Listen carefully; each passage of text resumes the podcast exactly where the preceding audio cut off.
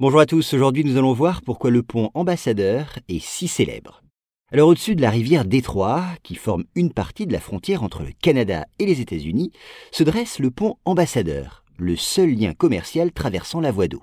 Mais vous allez le voir, cet ouvrage privé risque d'être concurrencé par un autre pont que les autorités canadiennes envisagent de construire dans les prochaines années.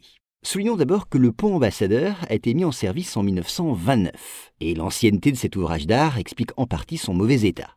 Et pourtant, ce pont est une artère commerciale vitale.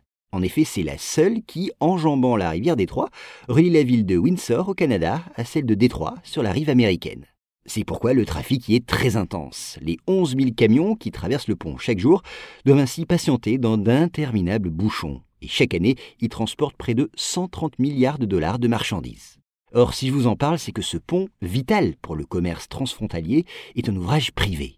Oui, depuis 1979, il appartient à la famille de l'homme d'affaires Mati Moroun, récemment décédé. Et comme il s'agit d'un pont à péage, il lui rapporte chaque année plusieurs dizaines de millions de dollars.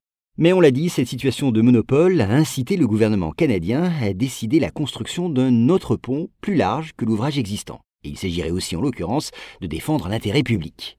À noter que le projet, ce projet du pont Gordon Howe, le deuxième pont, date d'une dizaine d'années mais il a déjà pris du retard, la construction d'une telle infrastructure devant en effet mobiliser un budget de près de 6 milliards de dollars. Par ailleurs, le gouvernement canadien, qui devait construire le pont en collaboration avec les Américains, s'est finalement heurté à une certaine réticence de la part de ces dernières. Mais surtout, le propriétaire du pont, jusqu'à son récent décès, a défendu son monopole bec et ongle.